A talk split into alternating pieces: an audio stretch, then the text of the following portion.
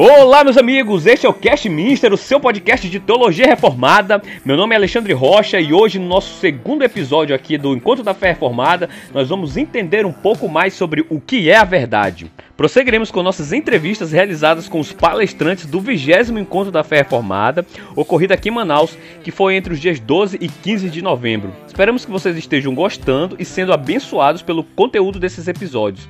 Contamos com o feedback de vocês aí, de forma que a gente possa melhorar nosso conteúdo e abençoar mais eficazmente vocês, o povo do Senhor. Então, é isso aí, bora lá!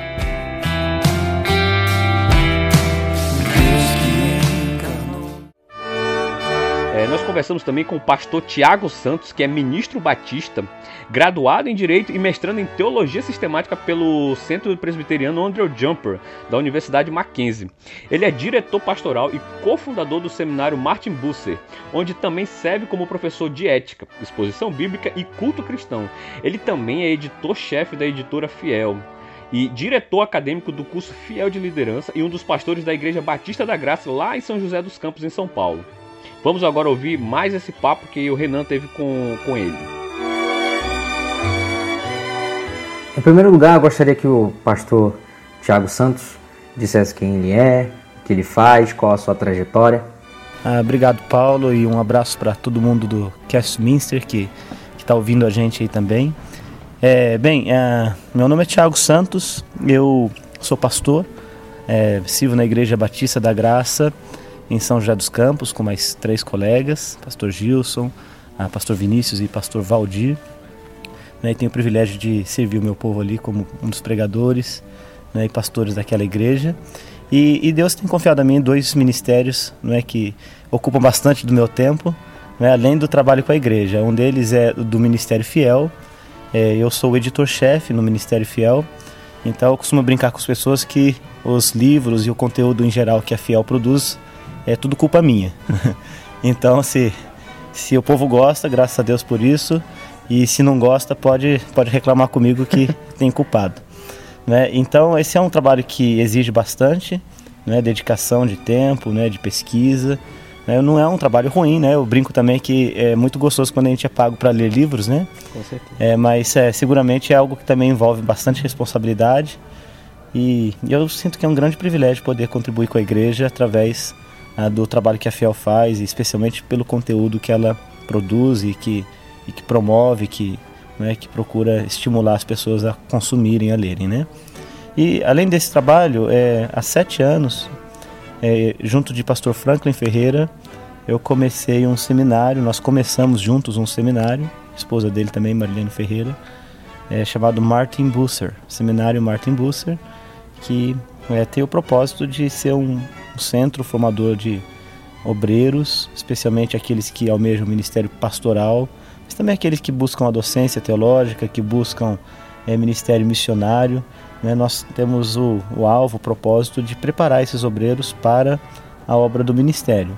Né? E no seminário Martin Buster nós temos vários programas de ensino teológico, cursos básicos que né, funcionam pela internet, além de um programa de curso livre de teologia, que é equivalente a um bacharel em teologia, e um, um programa de mestrado. É, começamos há pouco tempo, sete anos, é, mas já temos formado algumas turmas, né, e, e, é um trabalho que tem, tem crescido muito, tem sido muito desafiador para todos nós, mas também muito abençoador. A gente tem visto um grupo muito grande de pessoas interessadas em estudar teologia, vindas aí, vindo, esse grupo de, de pessoas que vem do Brasil todo, né, de, de todos os estados, ah, perdão, todas as regiões do Brasil, né, de vários estados. Né, e por ser modular, é um curso que permite isso, né, que a gente tem tanto alunos que vêm de vários lugares, como também professores que não são necessariamente residentes. Né. Então isso acaba favorecendo um, um modelo assim que a gente consegue ter um grupo grande e bem representativo de várias denominações, inclusive. Então são esses os ministérios né, nos quais estou envolvido.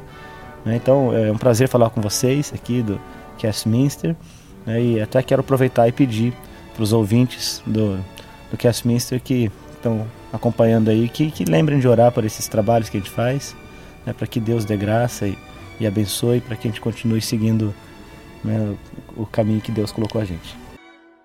Pastor, antes de começarmos as perguntas, é, uma curiosidade. O senhor falou que o Martin Bucer recebe alunos de diversas partes do Brasil, de diversas igrejas.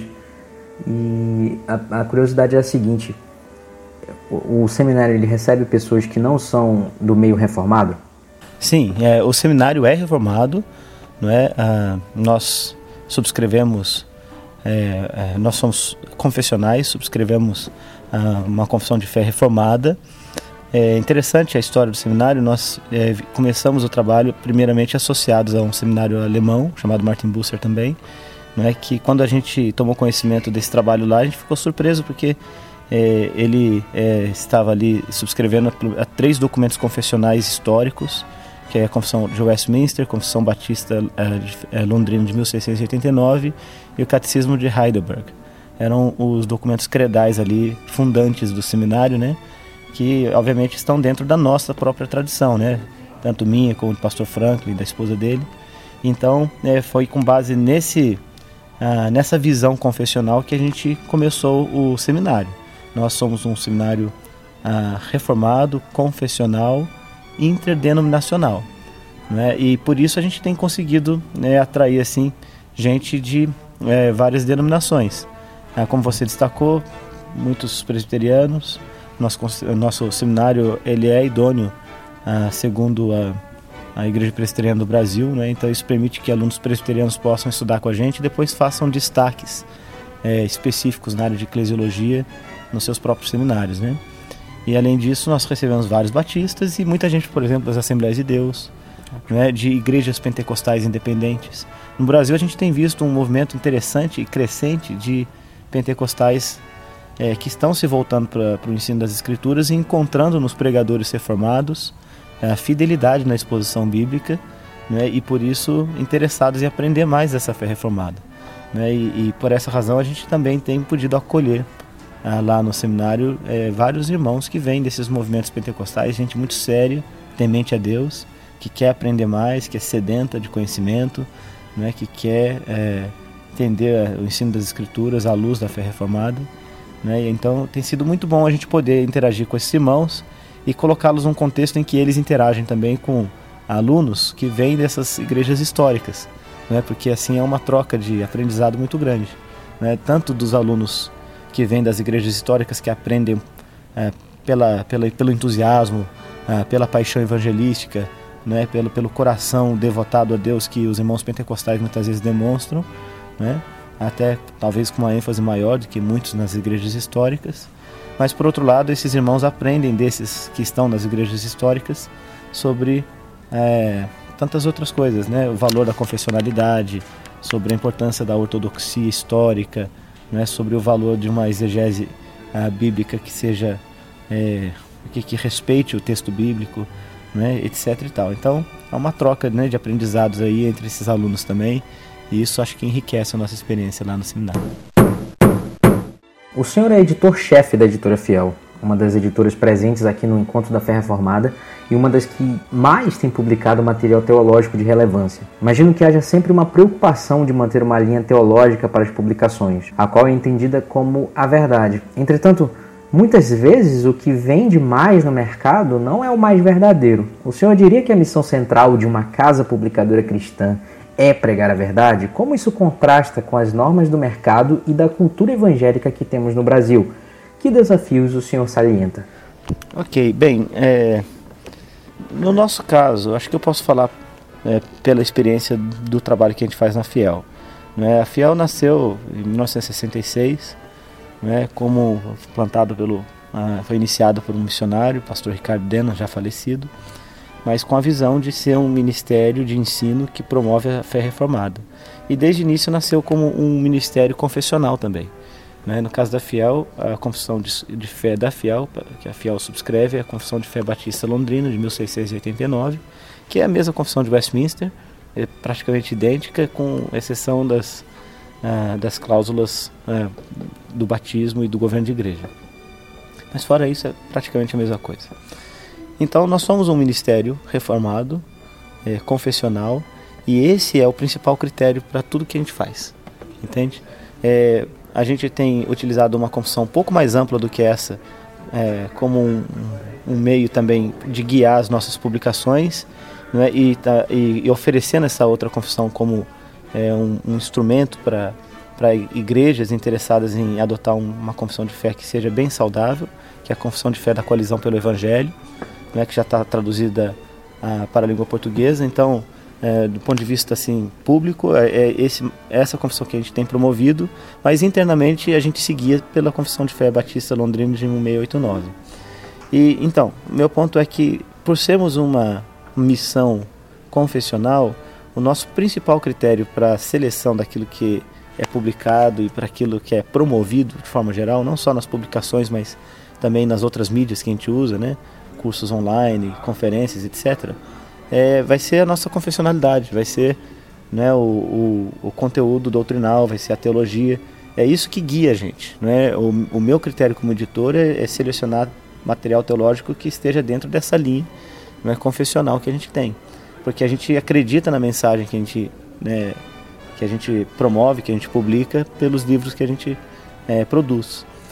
Então, é, Uh, o principal critério vai ser esse. Os critérios de mercado, eles são importantes, eles precisam ser levados em conta, né? mas eles são os menos importantes para a gente. Uhum. Né? Então, uma vez que o critério mais importante, que é teológico, doutrinal, bíblico, confessional, etc., que esse critério tenha sido vencido, a gente leva em conta alguns outros fatores também na hora de escolher um título, de, de produzir um, um livro, né? seja ele de um autor estrangeiro, é, traduzido, ou de algum autor nacional com o qual a gente se associa para produzir alguma coisa nova. Né? Que outros fatores a gente considera? Bem, é, se por exemplo aquele, aquele assunto é, já tem sido é, de repente é, coberto né, por, por, outras editoras ou não, se é um tema relevante para a igreja, se é uma questão que, tá, que, que tem sido é, tema de reflexão, né, tanto por parte da, da, da academia teológica como principalmente da igreja, esse é um outro critério importante que a gente precisa levar em conta. Né? Tem alguns temas que de repente já é, foram trabalhados né, por ah, vários outros autores, por várias casas publicadoras e, e como a, a, nossa capacidade de produção é pequena, então a gente precisa ser sempre muito cuidadoso para não, não ser redundante na produção. Né? É, então esse é um fator que é levado em conta. Né? Outros fatores, no, no nosso caso em particular, além do fator confessional, também nós Normalmente publicamos livros mais voltados para lideranças. Então, embora a gente tenha ah, um departamento que produza livros, por exemplo, para crianças, mulheres e, e, coisas assim que estão fora do ambiente da liderança, é, é, a nossa principal ênfase vai ser sempre aquela área especial na qual a gente trabalha. Né? Então, isso também é um outro critério para escolher o que a gente publica. E se o livro vende ou não, muito honestamente, no nosso caso, a gente não tem tanta preocupação com isso não. Né? A gente acredita na mensagem daquilo que a gente é, produz e procura fazer um trabalho bonito, bem feito, de qualidade. Né? É claro que né, no caso de um autor nacional ou mesmo um estrangeiro, a gente quer ter certeza de que ele não só disse a verdade naquele ensino que ele, que ele tem, né? pelo menos segundo esses critérios que a gente usa para delinear a verdade, é, mas que ele disse bem dito, né? que ele soube escrever bem, que ele soube usar bons argumentos, que ele soube sabe que, que ele lançou mão ali né, do, do, melhor talento que ele tinha para uma produção de uma literatura de alto nível. Então, esses fatores são importantes, a gente leva isso em conta, né? Que é, é conteúdo com qualidade. E aí também na produção final, de arte final, de acabamento, essas coisas todas a gente quer certificar de que vai fazer um trabalho de alto nível, né? Então a gente tem pessoas assim profissionais que trabalham, no caso livros traduzidos, nas traduções, nas revisões dos textos, para ter certeza de que o texto está bom. Né? Ah, tem, temos bons artistas que fazem, fazem nosso design, né? em particular o, o Rubner Durais, ah, é alguém que faz um trabalho muito bom de capas e, e uma coisa bacana é que ele é pastor, ele é teólogo, né? então é, ele consegue é, fazer uma confluência boa tanto da teologia, do conhecimento que ele tem, né? Com a arte que ele tem ali para produzir nossas capas e coisas desse tipo, né? Então, e, no final é isso que a gente leva em conta, entende?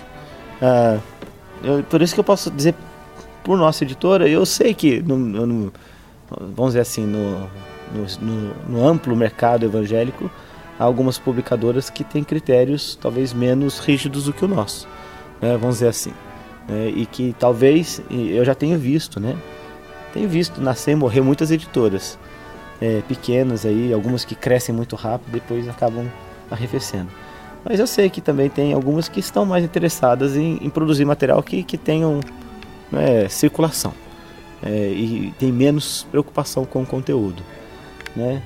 É, nesse caso eu lamento, eu entendo que, que se, isso de alguma maneira me parece compromete o que seria uma visão e uma missão né, que realmente deveriam nortear o, o que é a produção de literatura cristã evangélica. Né?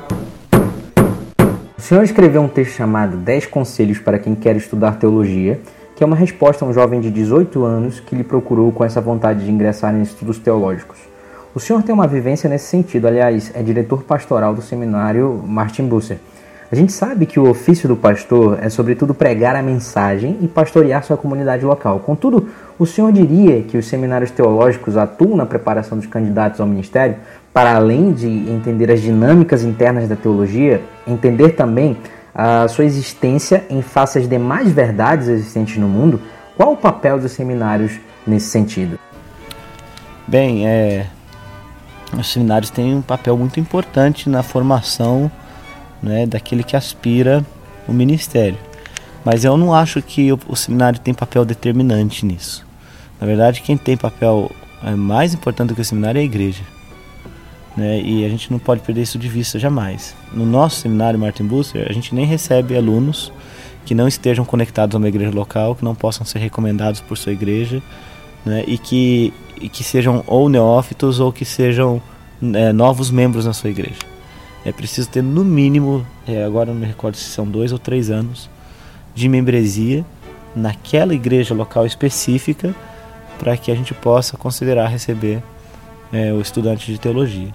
Porque assim a gente entende que ah, o seminário é muito importante, ele é fundamental para ajudar no discernimento, por exemplo, né, da, da verdade, tanto do, do, ponto de vista assim da, da, da, do ensino da escritura em relação as falsas doutrinas, né? É, há muitos falsos ensinos que o estudante de teologia ele precisa ter a habilidade de interpretar bem a Bíblia para identificar esses falsos ensinos, mas também é, do ponto de vista, sei lá, da apologética, para que ele possa é, oferecer argumento seguro e sólido da fé cristã, da superioridade da fé cristã em relação às muitas outras cosmovisões que existem por aí. Então o seminário ajuda nisso, mas realmente quem prepara uh, alguém para o serviço, para o ministério, né, e para e para lidar com, com o mundo aí fora é a igreja, né? E o seminário é, ele é importante para oferecer certas ferramentas que a igreja talvez não tenha, né, que vai ajudar a refinar certos talentos que um obreiro deve ter, né? Então a gente quer ter bons modelos, por exemplo, através dos nossos professores, que eles sejam mentores também. A gente vai estimular a devoção, a gente vai estimular a oração, a gente vai né, é, ajudar a afiar essas ferramentas aí, por exemplo, da interpretação bíblica, do entendimento da teologia sistemática, da história da igreja, das línguas originais, etc. E tal.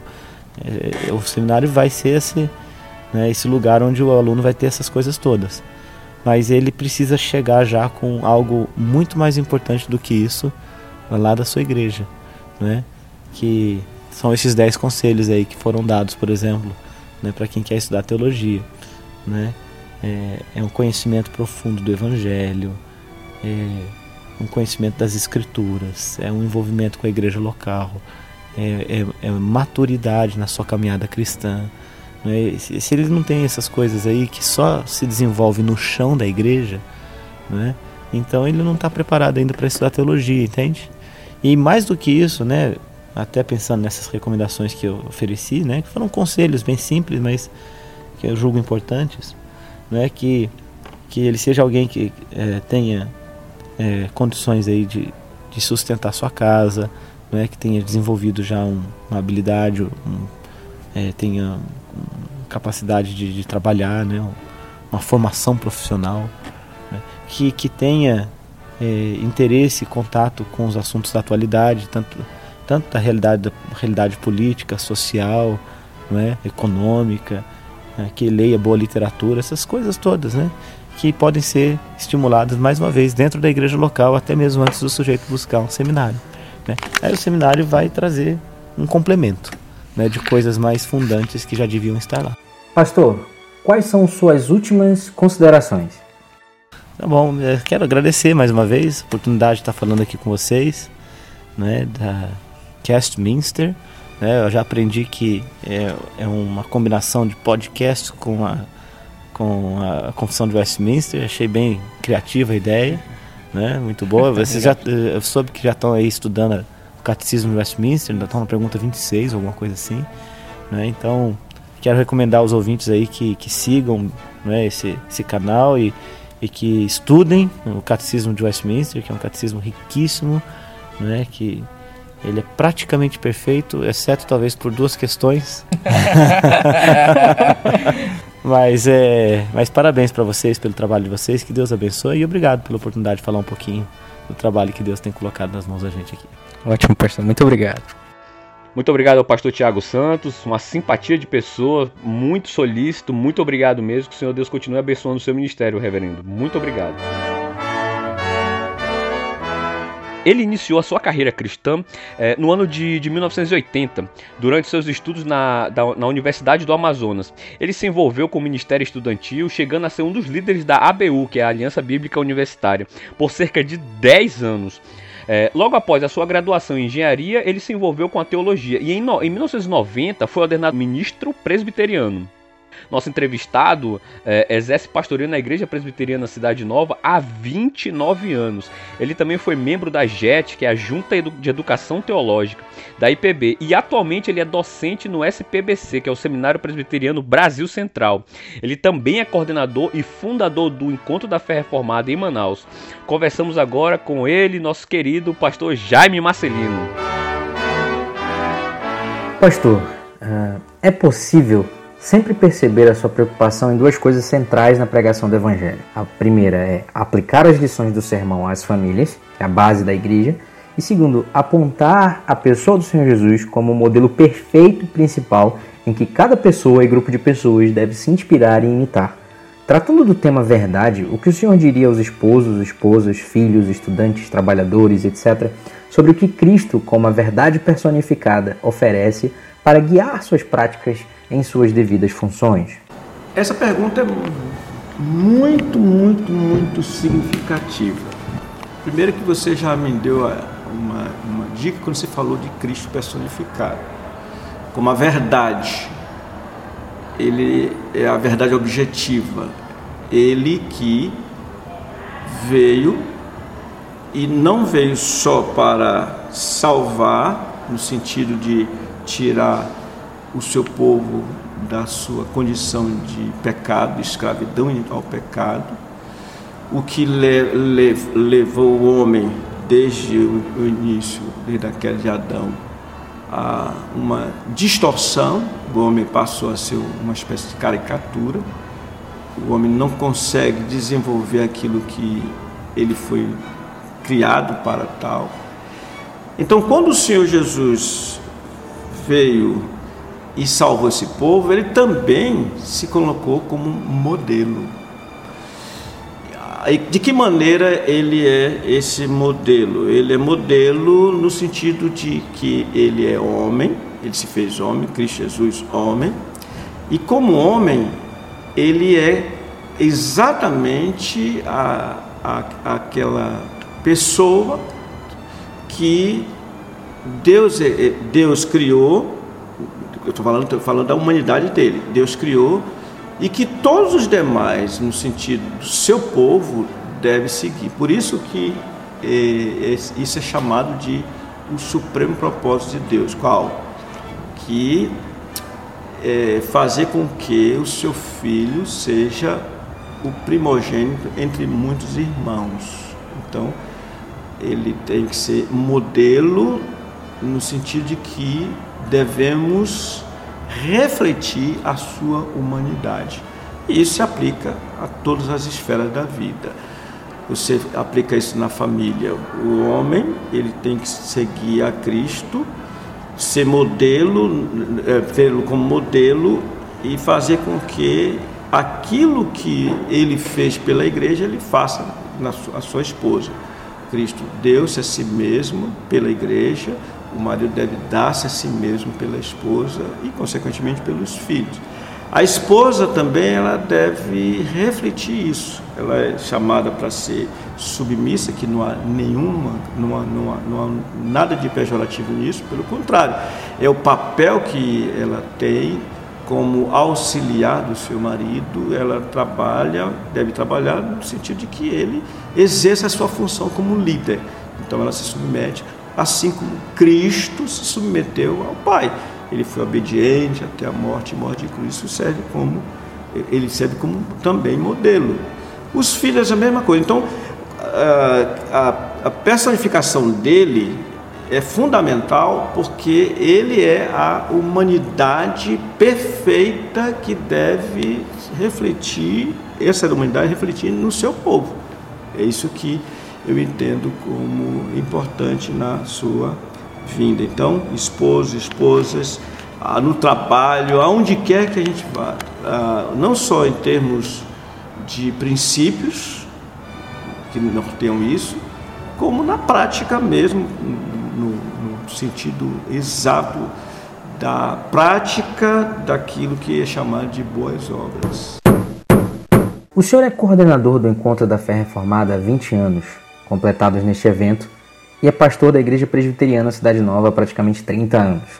Nesse período, muita coisa mudou em termos de tecnologia, nos relacionamentos sociais, no conceito de família, enfim. Como o senhor dialoga com essas mudanças sem perder de vistas a verdade central do Evangelho no que diz respeito à pessoa e obra do Senhor Jesus Cristo?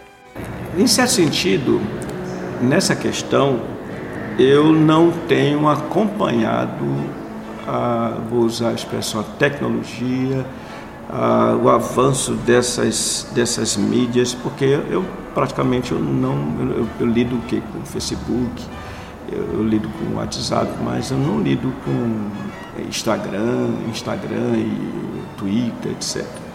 Embora, mesmo sem conhecer, reconheça que isso faz parte da comunicação dos nossos dias, mas eu confesso que é, me preocupo com essas, essas, essas novidades, eu vou usar a expressão novidade, porque ela tem uma, um aspecto que é muito preocupante. Qual é?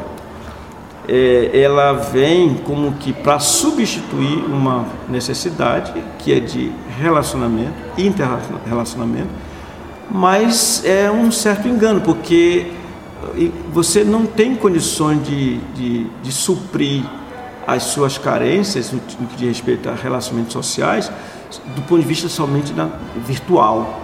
Você precisa ter amizade presencialmente falando, você precisa ter diálogo com as pessoas. Então, eu me preocupo com é, essas mudanças, mesmo porque elas são limitadoras.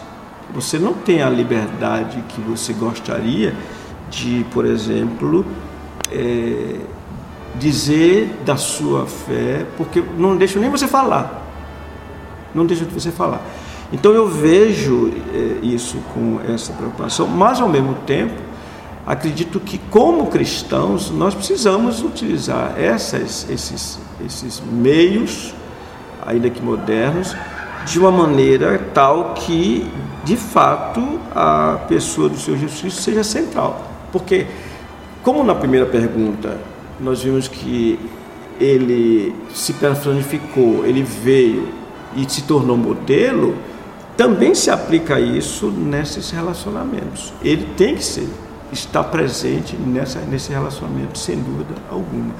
Então, ao mesmo tempo que eu lhe respondo que é, não tenho ah, tido, eu não tenho avançado em termos práticos com essa, essas novidades, no que diz respeito a todas elas, mas eu não perco de vista aquilo que é a maior necessidade do homem, que é de relacionamento concreto, pessoal. E por isso que é, esse, o Evangelho, de fato, ele continua sendo central, vai ser sempre central, e nós não podemos deixar de ter isso de hipótese alguma. Quais são os planos para o futuro do Fé Reformada? Ah, e quando a Fé Reformada ele continua mesmo que eu saia de cedo, eu já estou com 71 anos, Mesmo que eu saia de cena, ele continua. Eu acredito que, se o Senhor quiser, com a graça dele, continuará. Por exemplo, nós já estamos visando 2020. Mas não só 2020, mas 2021. 2020, ele, nós temos como tema, ele virá e não tardará. Mas já estamos olhando para 2021, inclusive com tema, e já posso adiantar com a presença do reverendo Augusto Nicodemos, que esteve conosco agora. E por aí vai. Vamos em frente, com a graça do Senhor. Esse movimento não pode ser deixado assim não, apesar de todas as dificuldades que nós enfrentamos. A gente estava falando sobre tecnologia e o Renan engatou uma pergunta sobre a fé reformada. Nos últimos anos, a gente tem percebido aumento de jovens na, na, na Enquanto, Enquanto da Fé Reformada e o subtítulo lá do Enquanto da Fé Reformada é para pastores e líderes. E esse perfil, assim, digamos, demográfico da Fé Reformada está mudando. De alguma forma, o senhor, o senhor tem a preocupação de adaptar a forma como funciona a conferência para essa mudança de público, ou ela permanece, como o senhor disse, e o senhor tem planos para é, englobar esse público novo, digamos, de uma outra forma? Quais seriam as estratégias? Ah, você, chamou, você falou de algo muito importante, interessante, que é uma realidade. E estamos usando uma estratégia, na verdade. Eu nunca disse isso para ninguém, mas você me provocou agora. É, originalmente, o Enquanto a Fé Formada foi, tem, tinha, teve como objetivo, eu chamo de objetivo, diferencio de propósito, objetivo, o alvo qual? O alvo deles eram pastores e líderes, considerados oficiais, é, líderes oficiais. Mas eu percebi que são muitos os pastores que não estão interessados na nossa, nossa proposta. E então nós fomos diminuindo, passamos de pastores e líderes e passamos a, a, a apresentar isso para uma idade menor, uma idade mais jovem e vejo que está dando certo. Então, nós estamos hoje apostando ah, naqueles que serão líderes futuramente. É uma estratégia. Eu nunca tinha falado isso para ninguém, mas é uma estratégia visando exatamente o futuro.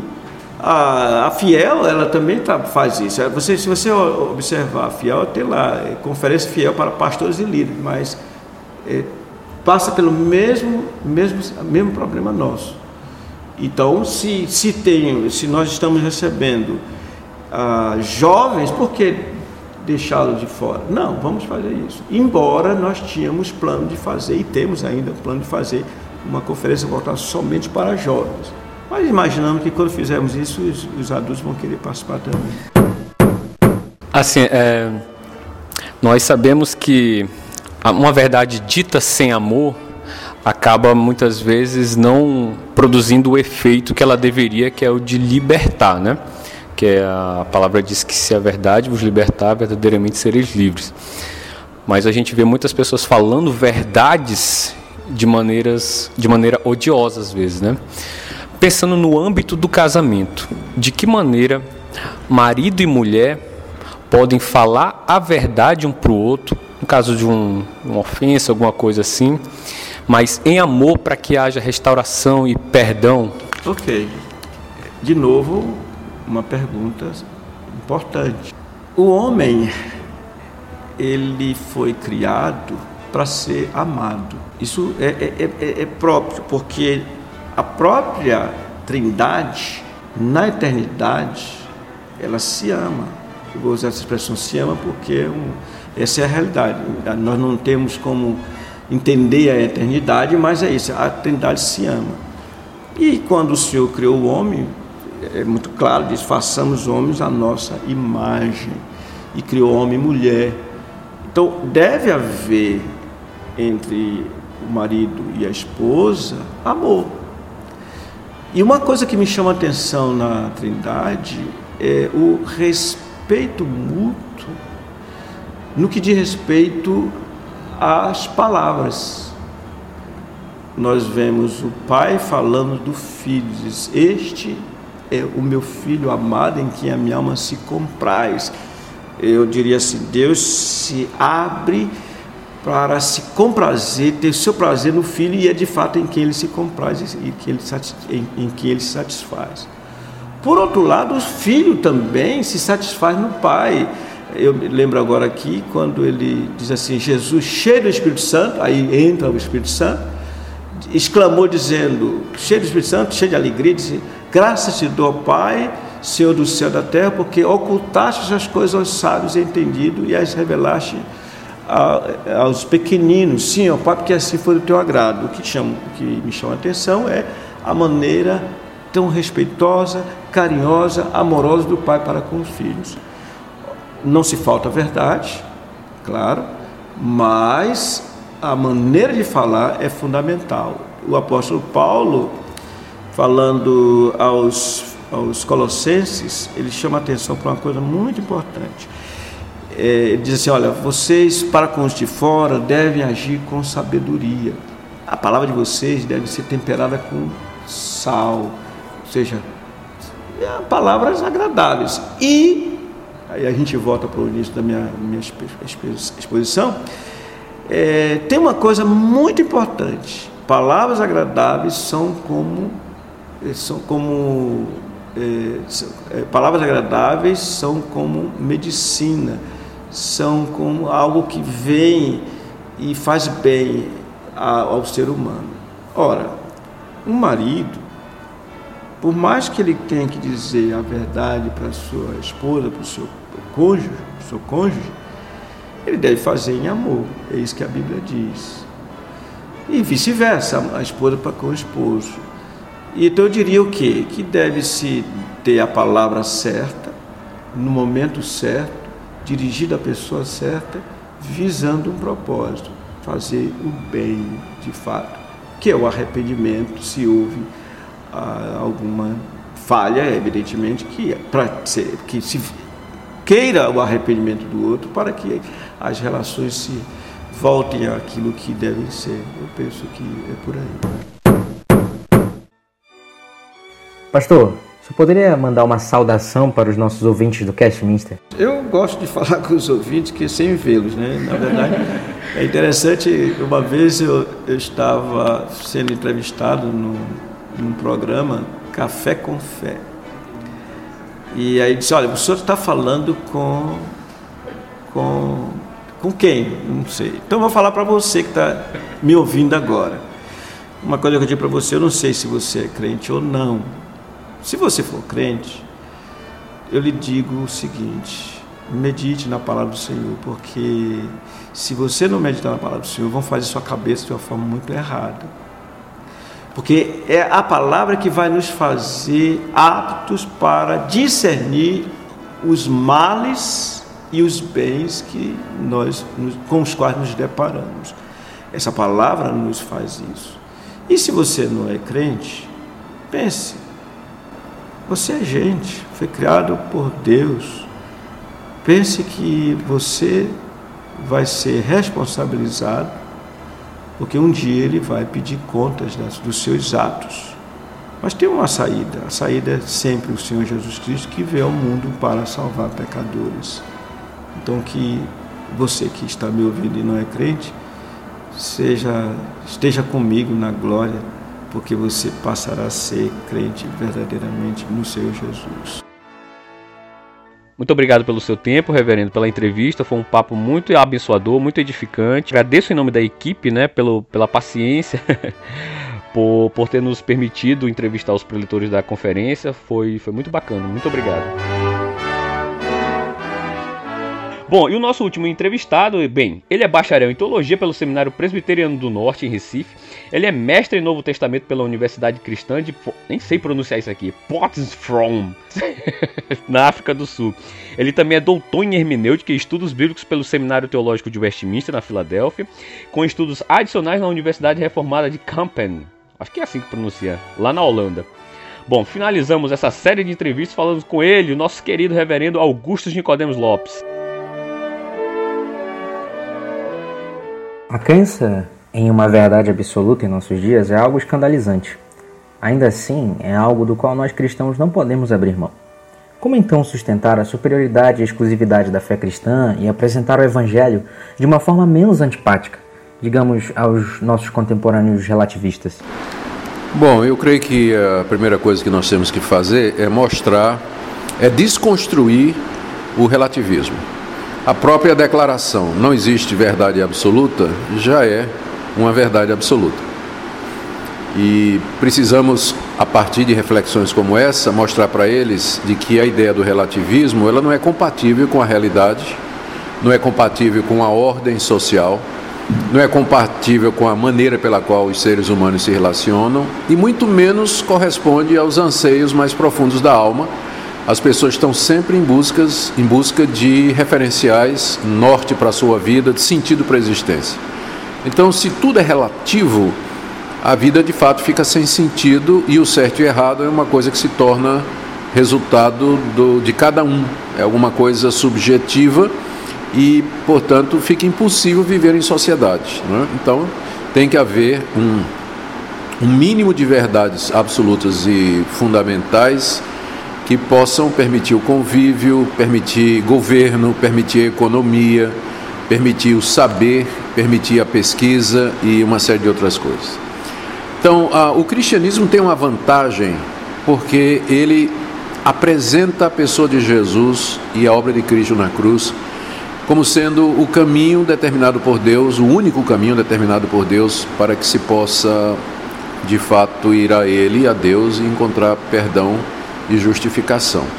E por incrível que pareça, isso satisfaz o anseio do homem moderno.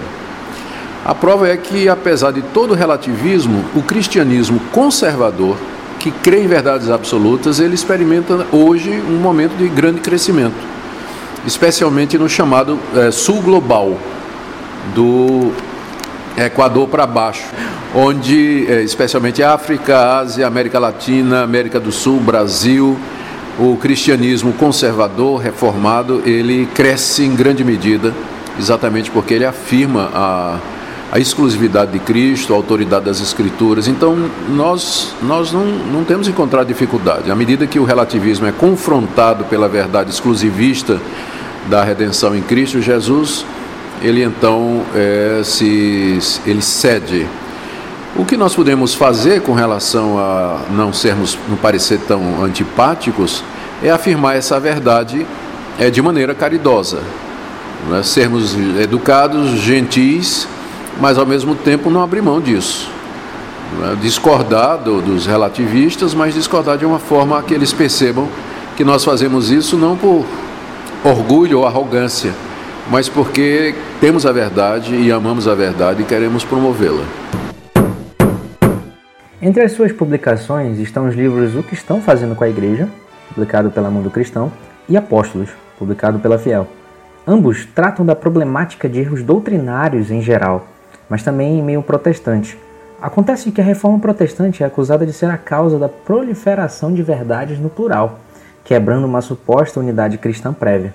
Como o senhor vê essa acusação e onde está a fonte de unidade da verdade protestante e como a mantemos apesar da diversidade de denominações?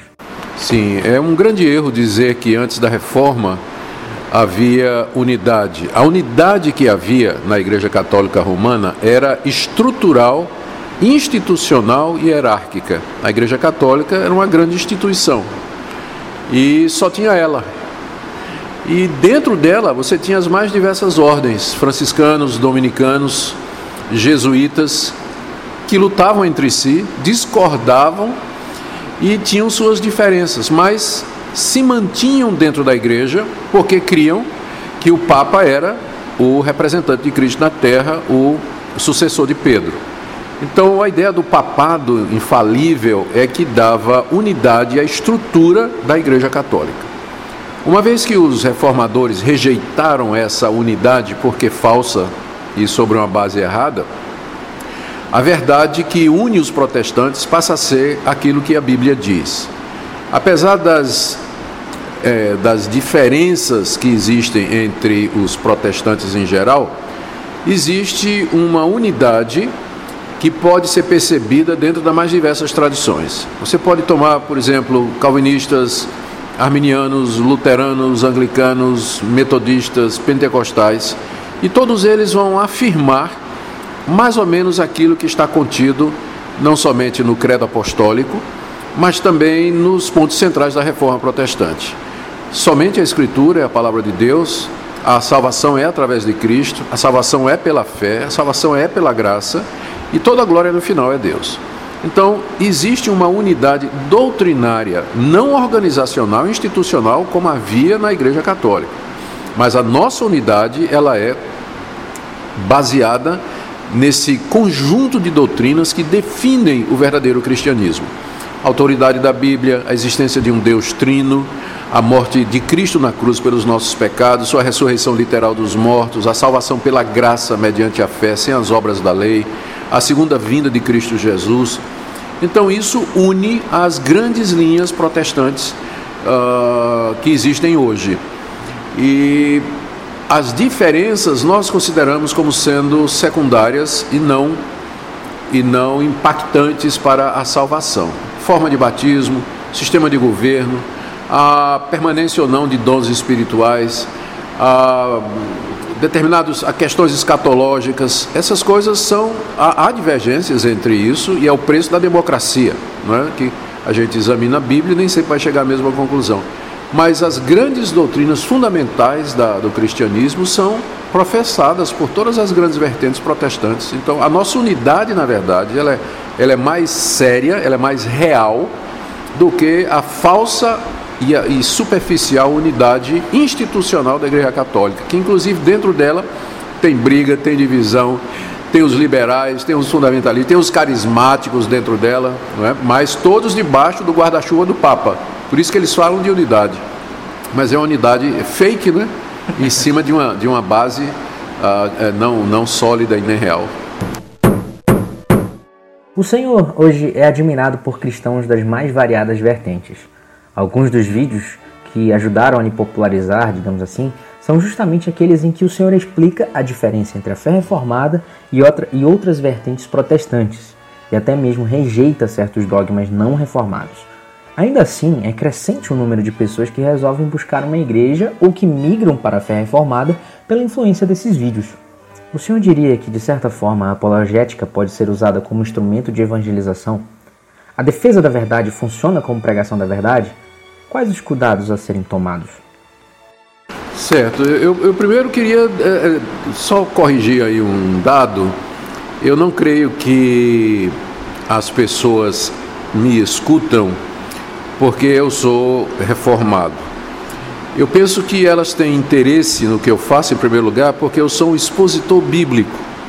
O que atrai as pessoas em primeiro lugar é que elas veem um pastor está comprometido em ensinar o que a Bíblia diz. Então, muita gente de várias denominações, elas começam a me seguir nas redes sociais por conta da pregação expositiva. O passo seguinte é elas se interessarem pela teologia que emana dessa pregação, que é a teologia reformada, que nada mais é do que a teologia bíblica. E aí, a, part a partir daí então, é que elas começam a se posicionar é, como reformadas ou ter simpatia pela, pela fé reformada e assim por diante. Eu creio que a apologética ela tem o seu valor hoje, mas com cuidado. O que a gente tem que defender é a verdade da Bíblia e do Evangelho. Eu não creio que nós devíamos, a ferro e fogo, partir para uma apologética de defesa da fé reformada, porque sempre vai dar a impressão de que nós estamos defendendo um movimento ou uma vertente de um movimento que aconteceu há 500 anos atrás na Reforma Protestante, em, é, em particular o movimento calvinista. Então, eu não creio que essa deveria ser a nossa estratégia. A apologética deveria ser baseada, ou deveria ser, a nossa apologética deveria ser uma tentativa de resgatar aquilo que a palavra de Deus de fato diz, que foi exatamente o que os reformadores fizeram. Calvino, Lutero, Zwingli, nenhum deles gostaria que nós fizéssemos uma apologética luterana, reformada ou, ou, ou ligada a Urico Zwingli, né? eles não gostariam disso. Então eu penso que isso também deve ser a nossa abordagem. Quando os nossos irmãos que diferem de nós, eles percebem que o nosso interesse é a verdade bíblica, Então isso torna mais fácil o diálogo. Mas a grande acusação que é feita contra os reformados é que a gente defende Calvino, defende Lutero, e aí a questão bíblica fica em segundo lugar. Então, a apologética tem o seu valor, sim, mas se ela for um, uma tentativa de trazer à igreja as verdades bíblicas. Tá? A reforma foi um movimento que aconteceu na história, mas não é a nossa, nossa base, não é o nosso fundamento. Os próprios reformadores seriam os primeiros a dizer isso, só escritura.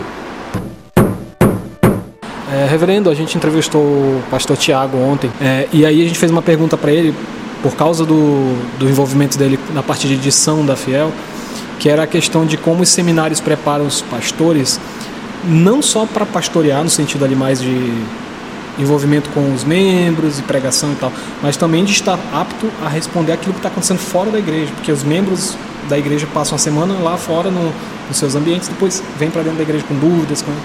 É, e aí, aproveitando esse tema da conferência, que é a verdade e as verdades, é, como você entende que, que deve ser reservada uma parte de um currículo de um seminário para a formação de um pastor para esse sentido da verdade na filosofia, da sociologia, das ciências humanas? É, na sua experiência, você já, já, já foi chanceler na, no Mackenzie e tal, nessa, nessa questão, como as universidades cristãs, especificamente, e os seminários, é, eles devem se preocupar com a formação de pastores para não só pastorear, mas estarem aptos a lidar com, com as verdades do mundo? Ah, na verdade, as, as universidades é, cristãs, ou confessionais, o nome que se dá, elas não têm como objetivo preparar pastores. O máximo que elas fazem é oferecer um curso de teologia para quem deseja ensinar teologia na, na, rede pública ou em qualquer outro lugar.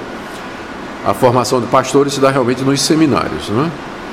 Ah, um bom currículo, hoje em dia, ele incluiria certamente disciplinas como psicologia, filosofia, sociologia, é, ciência da religião, uh, sociologia da religião, além de áreas além de disciplinas ou matérias na área da teologia sistemática, especialmente a teologia contemporânea. Então, essas disciplinas ajudam na formação do, do pastor. Aí, os seminários presbiterianos eles já têm essas disciplinas é, como obrigatórias e outras disciplinas seletivas que podem ser cursadas pelo aluno à medida que haja uma demanda e são voltadas para o conhecimento de, de outras áreas do saber, não somente a, o conhecimento teológico. Né? Então, essa área do conhecimento, é, que não é propriamente a teologia, ela é bastante útil exatamente por isso, porque o pastor vai se ver diante de perguntas e questionamentos que um curso teológico que não esteja antenado com a realidade, pouca ou nenhuma resposta vai poder dar. E além disso, o pastor tem que continuar estudando, né? porque quando ele termina o seminário, quatro anos de seminário, cinco anos, não é suficiente para que ele, por mais que ele estude, né, ele tenha todo o conhecimento que vai ser necessário. Infelizmente, muitos pastores, quando saem do seminário, eles já entram no ministério de tempo integral e se envolvem tanto com o trabalho pastoral e, e com razão, né, que eles ah, leem pouco, não se atualizam e com 5, 6, 10 anos de ministério eles estão completamente desatualizados porque as coisas estão mudando muito, aparecem novos autores, novas ideias e os membros da igreja são antenados nisso, especialmente por conta das redes sociais. Então, é uma, é uma dica que eu daria, né? O pastor, assim, ele não parar de ler, não parar de estudar, se possível fazer um mestrado numa área específica, prosseguir nos estudos, para que ele possa pastorear melhor, dependendo da região onde ele está do país. Então, é, reverendo, assim, nós sabemos que o, o nosso Senhor Jesus Cristo, ele é a verdade, né? Nós sabemos que uma das marcas da igreja verdadeira é a igreja que prega a Cristo Jesus como crucificado, né? Que conselho senhor daria para alguém que está em busca de igrejas que pregam realmente o, o, verdadeiro evangelho? Porque a gente vê uma carência muito grande, principalmente em regiões mais interioranas, de igrejas fiéis ao evangelho do Senhor Jesus. Então, que é, é, dicas o senhor poderia dar para os nossos ouvintes que, que porventura estão procurando uma igreja bíblica centrada na verdade que é o Senhor?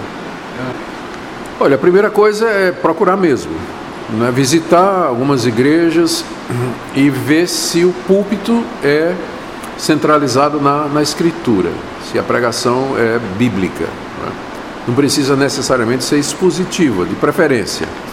Mas uh, tem pastores que não são expositores, mas são bons pregadores. São ou temáticos ou textuais, mas fazem bons sermões que a gente vê que ele está transmitindo a palavra de Deus. No caso de não achar, então eu dou uma solução que parece meio ousada. Ele pode começar uma igreja, juntar mais duas, três famílias em torno da palavra de Deus. Tem hoje em dia material abundante pela internet. Eles podem ouvir sermões, eles podem pegar estudos bíblicos e se organizar e se fortalecer e finalmente pedir ajuda de uma denominação que possa jurisdicioná-los, dar um norte, porque eu falo começar uma igreja apenas em termos de trabalho pioneiro, né? Uma vez que o trabalho cresce e, e realmente ele ganha corpo, é bom estar relacionado com outras igrejas, debaixo da autoridade de um conselho, de um presbitério, ah, de um diretório, né? Então, ah, porque de fato eu sei de casos assim. Em Goiânia, por exemplo, no Goiás, eu sei de pelo menos um caso de jovens de uma cidade onde não havia nenhuma igreja que pregasse realmente a palavra de Deus, eles começaram um trabalho em casa, formaram a liderança entre eles, estudando a palavra, acompanhando os estudos pela internet e finalmente chegou um ponto que eles procuraram na cidade vizinha uma igreja presbiteriana muito boa, por sinal, e então se tornaram uma congregação daquela, daquela igreja. Então isso pode ser uma alternativa, não é? Começar, se não tem, então começa. É? E assim o evangelho vai se multiplicando e vai, vai crescendo. A, a, a outra opção que tem sido seguida por muitas, é, por muitas pessoas é ficarem em casa e participando dos cultos pela internet. Não é? Então isso aí é última hipótese se você não tem mais ninguém com quem congregar e começar um trabalho. Porque muita coisa do cristianismo é, é feita em coletividade. Ah, o exercício dos dons espirituais, a confissão de pecados, a disciplina mútua, o encorajamento. Então a Bíblia está cheia de exortações nesse sentido, né? Aconselhai-vos, animai-vos uns aos outros, sujeitai-vos uns aos outros. Como é que nós vamos cumprir isso é, isolados em casa. Então, congregar faz parte da, da vida cristã e a ausência disso traz prejuízos para o cristão. Não me refiro à salvação, mas ele certamente não vai ter uh, o, o crescimento e a santificação equilibrados, madura como deveria ser, com certeza. Desigrejado é a última opção. É, para a gente terminar, você poderia mandar um salve para os nossos ouvintes do Cashminster? Pois então, queridos ouvintes do Castminster, aqui a minha saudação, pastor Augusto Zicodemos, prazer estar, estar participando do, do, da gravação do programa, espero que as respostas ajudem vocês e continue firmes na palavra de Deus. Um abraço. Obrigado, reverendo Augusto, pelo seu tempo, foi um papo muito bacana também. Muito obrigado ao senhor, que o Senhor Deus continue lhe abençoando.